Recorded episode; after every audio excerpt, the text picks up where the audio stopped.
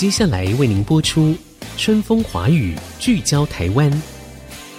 本节目由世界先进机体电路股份有限公司赞助。探索台湾新力量，开拓未来新视野。春风华语，聚焦台湾。沈春华主持。Hello，各位听众朋友，大家好，欢迎收听《春风华语》，聚焦台湾，我是沈春华。新冠肺炎疫情呢，自从二零一九年底爆发以来，历经了二零二零年全球的大封锁啊。再到现在，二零二一年，Delta 变种病毒肆虐，几乎把各国一年多来的努力呢又打回原形了。我想大家的心情真的是有些懊恼的哈，因为这个新冠肺炎对于人类的威胁呢，在大家奋战了一年八个多月之后，这个阴影竟然还持续存在。不过，值得欣慰的是，哈，各种的科技防疫的努力跟成果，不断的都在展现当中。像这个疫苗的研发啦，或者是运用 AI 人工智慧跟物联网为人类打造的各种医疗防护等等，哈，在这个过程当中，那么台湾的各项科技的防疫进展如何呢？又如何能够成为我们对抗新冠肺炎病毒的利器呢？今天呢，在线上我们要访问的是清华大学副校长。生命科学也是生技专家吕平江吕教授跟我们谈一谈防疫科技。副校长您好，您好，各位听众大家好。是，那我想首先请副校长说一下，当我们谈到所谓的科技防疫这个概念的时候，其实它包括哪一些层面？那运用到的科技有哪一些呢？科技防疫它的范围非常的广哦。第一个就是说防疫，用各种方式。我可以减少人的接触，减少传染，其实都可以算说是科技防疫。那我举一个最简单的例子，就是在学校里面，那我们就不能实体上课了。所以我从去年开始，我也尝试过这个直播，甚至同步或非同步，那就是录影跟没有用录影的。那另外一个就是说追踪，你必须追踪他的足迹。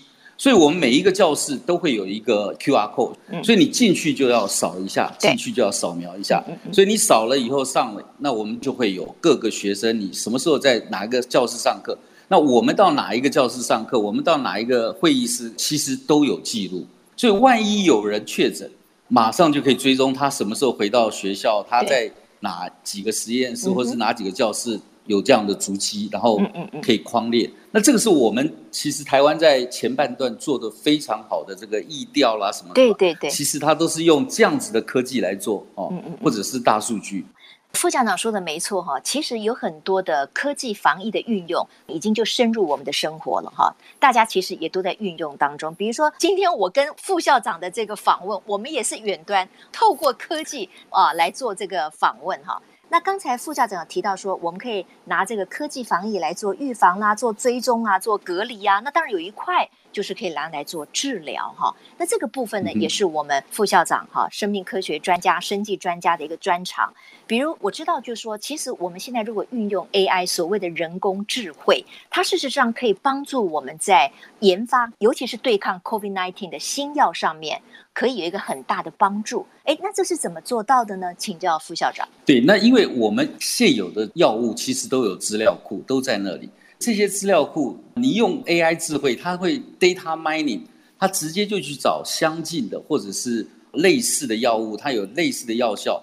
或者我们常常听到的这个老药新用，好像瑞德西佛啊这些，那本来用在别的地方，那认为说你在杀病毒这一块，它也有可能。所以很多的这种老药新用，其实都是用这个 data mining 寻找这个类似药物，来找出来以后，这个电脑模拟可以看它跟你的 receptor 的结合，用电脑先来试算这些东西。那因为老药新用的话呢，至少它的安全性，因为既然以前已经用过是药的话。你只要你的剂量差不多，甚至更低的时候，它的安全性上面其实是可以保证的，对，被测试过，那你就会加速你的一期的安全性是要什么？这些其实就会加速这个药物的发展。其实这个也是哦，在这几年，因为电脑哈这些人工智慧，它可以去帮我们搜寻老药来做哦，否则这么多的药物，你其实不容易去啊。那要做新药，那更是花时间。嗯嗯嗯。那甚至说用 AI 人工智慧来设计哦，像这些疫苗的设计，你怎么会去抓这些啊所谓的这个呃 S protein、N protein 的这个结合的区域？哦，你的疫苗到底要怎么设计？那其实这些用人工智慧上面来做，都有在运用。哎，真的耶，这个哈也是现在制药科技的一个算是一个进展了哈。就是说，几乎我们看现在所有世界大国的他们的一个先进的制药厂，都会跟科技公司，像 AI 公司来做合作。那比如说像呃，我们知道呢，最近呢，这个英国 AI 的一个新创公司哈，他之前就发现说，这个美国有一个礼来药厂。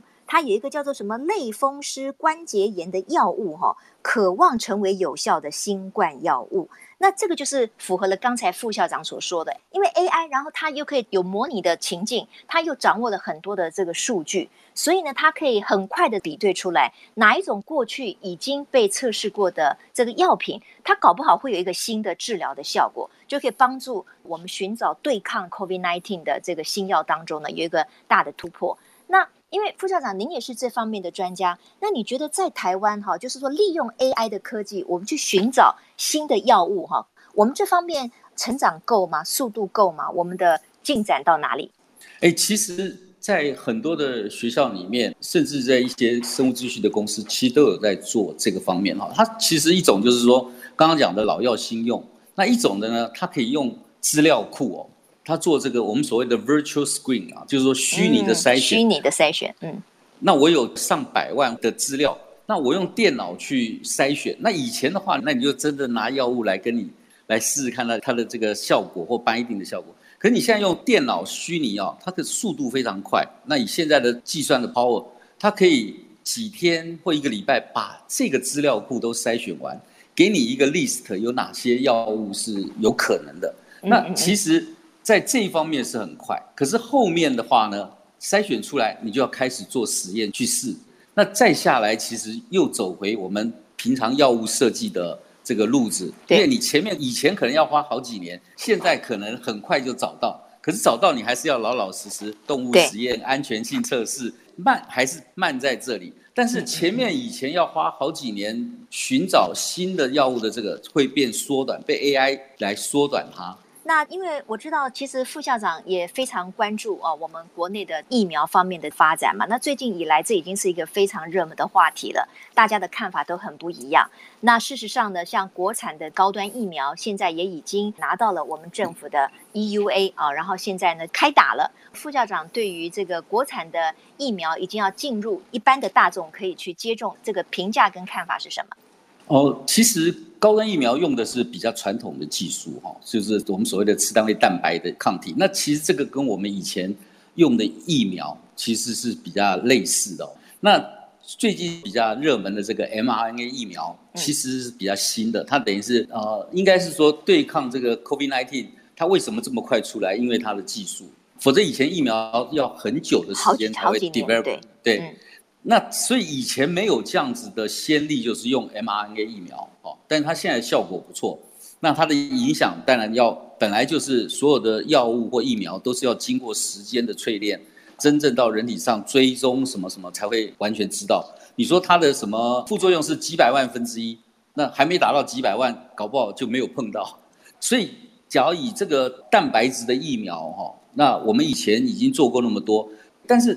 它其实就是 EUA，为什么是要 EUA？就是因为你紧急需要才用。假如没有那么紧急的时候，它会延后，让它完完全全把所有该走完的都走。哦，所以现在外面进来疫苗其实也是 EUA，但是它经过三期的期中报告。期中报告。嗯。那以我们国内来讲，我是觉得说，假如我们国外的疫苗还是源源不断的进来，那我们当然。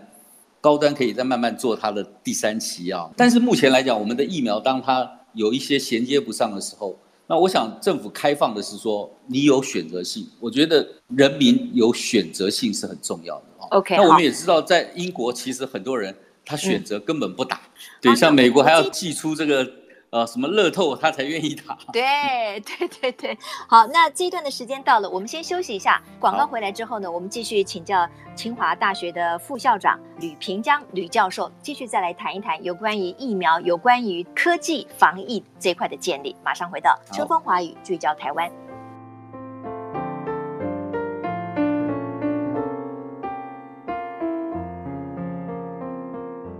各位听众朋友，欢迎回到春风华语，聚焦台湾。在线上的是清华大学的副校长吕平江，吕副校长。副校长，刚才呢，我们提到了，就说国产疫苗现在呢，已经得到了政府给予的 EUA 啊，开打了。那您刚才提到，就是说，因为它使用的是次单位蛋白这样子的一个技术，是一个相对成熟的这个旧的技术。可是有很多人会认为说，哎，可是它没有经过三期呀，所以它的保护力如何？这一点可能大家就质疑比较多。那这一点您的看法呢？以他目前的实验数据，我们只要用他所谓的这个免疫桥接的概念来看，那它的保护力应该跟就是说得过病人的免疫抗体来比的时候，它应该是有某方面的保护力。那所以还是以 EVA 的概念来讲，就是说，假如你真的没有疫苗的时候，那这个是有可能是有保护力的时候，那民众可以选择打。那你也可以选择我等了几个月，那等了这几个月，你就要 take a risk，说有没有可能。那当然，你也可以说台湾相对安全，所以我不要做这些事情。可是事实上，我们可以看到全世界各国怎么样去面对这个 COVID-19 哦，开放跟不开放，清零还是共存，其实有非常多的讨论。对，那这个当然是看你相信什么样子。你可以，我觉得还是选择性的哦，也不用说看报纸讲，也不用说是因为爱国，因为不爱国 来选择你要打这个疫苗。嗯，我觉得这个是我们尊重个人的选择权。另外一方面，我也觉得政府你提供这个，那你当然其实政府跟民间还在努力，让这个疫苗再进来，让国人有更多的选择权。是是是。我觉得这个很重要哈，就是说政府应该要穷尽一切的努力哈，要提供各种认证的好的疫苗哈，让民众呢有选择的一个权利哈，这应该是一个最好的情况。那当然呢，我们谈到了这次的科技防疫哈，其实大家都共同在努力当中哈，就是我们的科学家、我们的医疗界啊哈、我们的政府啊、我们的民众啊、我们的医护人员，其实都是非常努力的。那因为这个 COVID-19 它其实是一个非常高传染力的一个病嘛哈。所以，其实医护人员的负担很重，他们的压力很重啊，是非常辛苦的。副校长，我知道现在其实台湾的医院里面也出现了一种所谓的零接触的科技防疫平台。诶，就说这个医护人员呢，不用跟这个病人接触到，那您可不可以稍微简单的说明一下，它是如何运作的？真的可以保护到医护人员，同时也提供一定程度水平以上的这个医疗的结果吗？这个其实哈。在 COVID-19 以前呢，其实就很多人在做这一方面哦。那只是大家觉得说，台湾的医疗其实方便，然后健保又便宜。否则，在国外人工这么贵的这个时候，其实很多的这种无人监测啦，什么都是需要的哦。因为人工是最贵的，但是台湾呢，相对来讲，我们其实是比较照顾完善的哦。所以，当 COVID-19 的时候，本来病人都说哦，我要护士要随时什么时候来看我看我。那现在反而他也会觉得说，哎，你能不来就不要来了。嗯，所以这种无人监测的东西就会慢慢哦。所以其实这个科技上面一些 monitor 一些数据的传输，我们最简单的就是说，我们戴的这个智慧手表，其实把它做成现在就有手环，你戴在病人的身上，你数据传到这个护士站，你就其实就可以监测了。那其实医院都有，那甚至在居家也都可以做这些。所以像在我们竹北生医园区也有这个。科技公司哈，跟我们也有合作的，它其实把光纤的技术做成薄薄的平板，放在你睡觉的时候垫在后面，所以你不用穿戴。哇哦！那所以你翻身、你呼吸、你呼吸停止、终止，它都会有记录。那透过远端传讯就会传到这里。是它也应用到一些长照的这里。那老人只要晚上翻身或者呼吸这个终止，其实它就会发出警报，它是主动式的，它不会是说。要你去观测它，其实它发出警报的时候你就来，也证实因为这样子救了好几位老人，所以他们也提供出来说，在 COVID-19 的时候，他们也提供说，哎，让医院也可以用这样子的监控，而且它是非侵入式的，直接可以看。那我们也看到说，很多的提到像血氧机的这种东西哦，其实很多的科技公司都会提供出来可以做，但是有时候就是变成说。你只要是医疗器材，其实要经过认证。但是在紧急使用的时候，所以你看最近网络上很多在卖血氧机的，那反而过了这段时间，哎，我们因为前一阵子常常听到说什么快乐缺氧死亡的。最近又很少听到，是不是大家都 alert 了？嗯、警戒装置。对对对对，副校长提醒的这个哈，确实，比如说我们知道，在今年的时候呢，其实在年初的时候，包括像台北医学大学哈，他们就开始有了三十间的所谓零接触防疫平台。当然也可以减少这个医护人员，因为有的时候你要进入那个确诊病房的时候，你要穿全套的隔离衣，它其实每一次的穿脱要二十分钟，所以他每一次如果说每一天在病房里面要接触病人是十二到十五次的话。这样子算一算，他们认为护理人员一天要花将近四五个小时，只为了穿那一套防护衣啊，所以这样反而会减少了他们最重要的是治疗或者是照顾病人这样子的一个任务。所以这个所谓零接触的平台呢，事实上呃也是有这样子的好处，可以让这个时间呢使用的更有效率。那另外呢，刚才因为副校长有提到一点。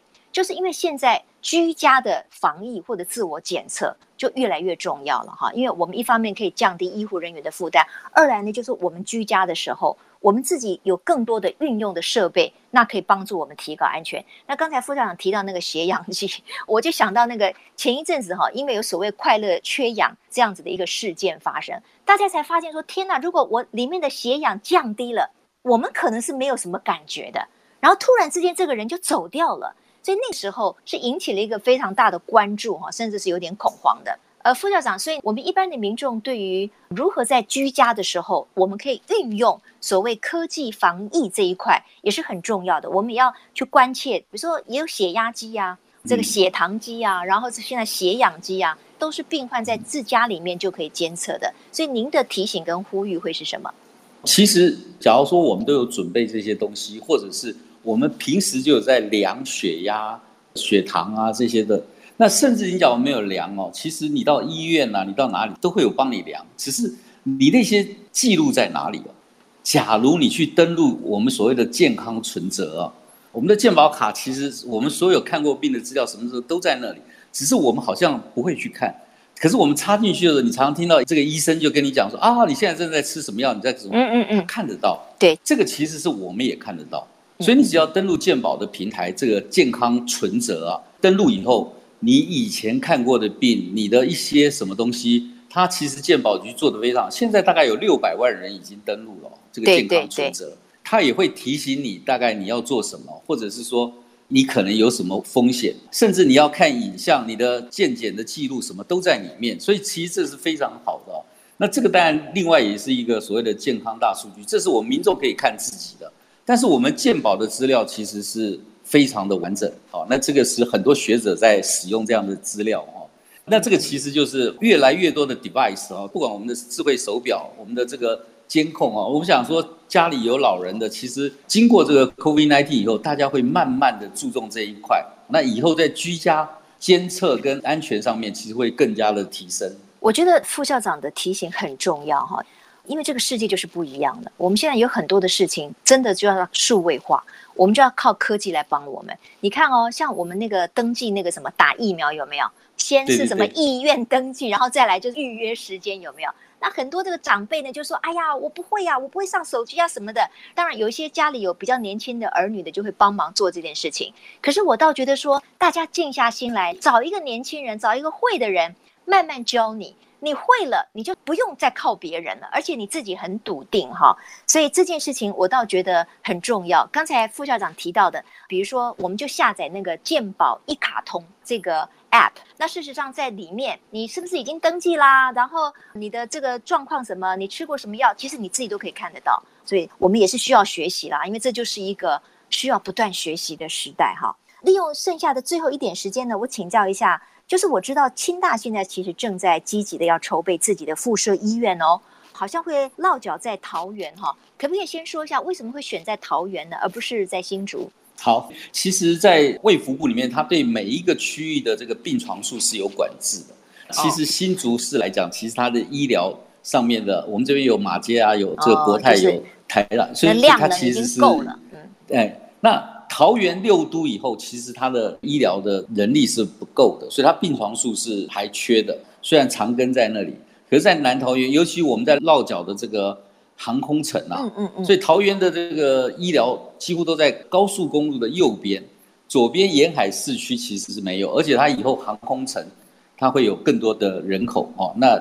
所以，我们郑市长就邀我们在这个桃园航空城的机捷的 A 十六横山站这边有一个地啊，希望我们说去那边所谓的清华的这个医疗教育研发园区，所以我们会在那边筹设一个附设医院，然后再加上这个跟医疗相关的研发基地，那还有教育基地会在桃园这个地方，那希望。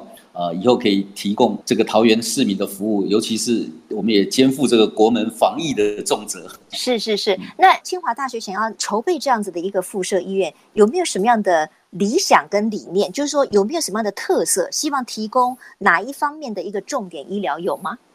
当然，他第一个因为是桃园找我们去的，所以他要肩负市立医院的责任啊，所以当然一般民众的医疗的照顾，你当然要。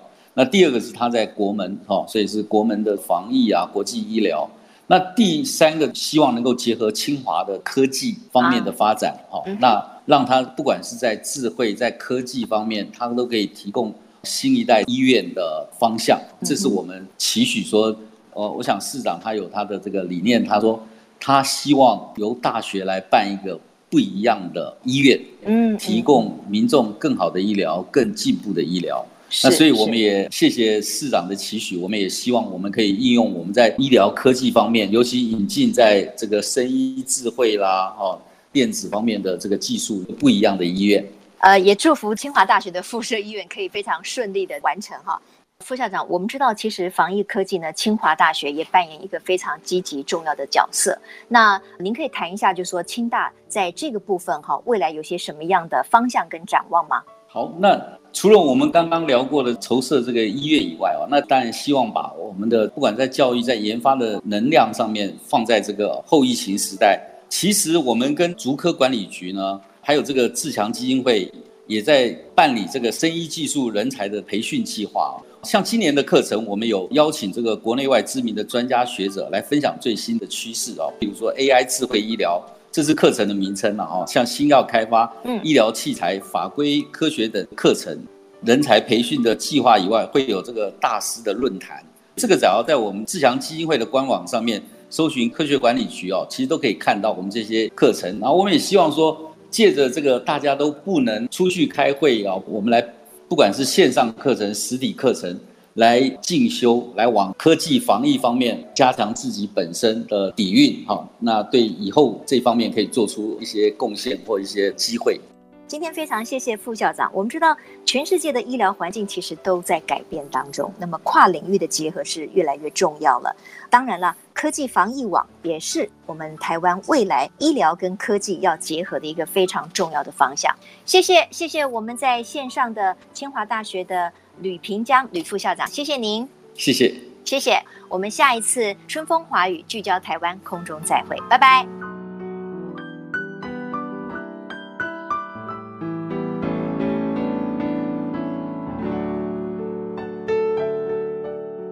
本节目由世界先进机体电路股份有限公司赞助，探索真相，开拓未来。世界先进公司与您一起聚焦台湾。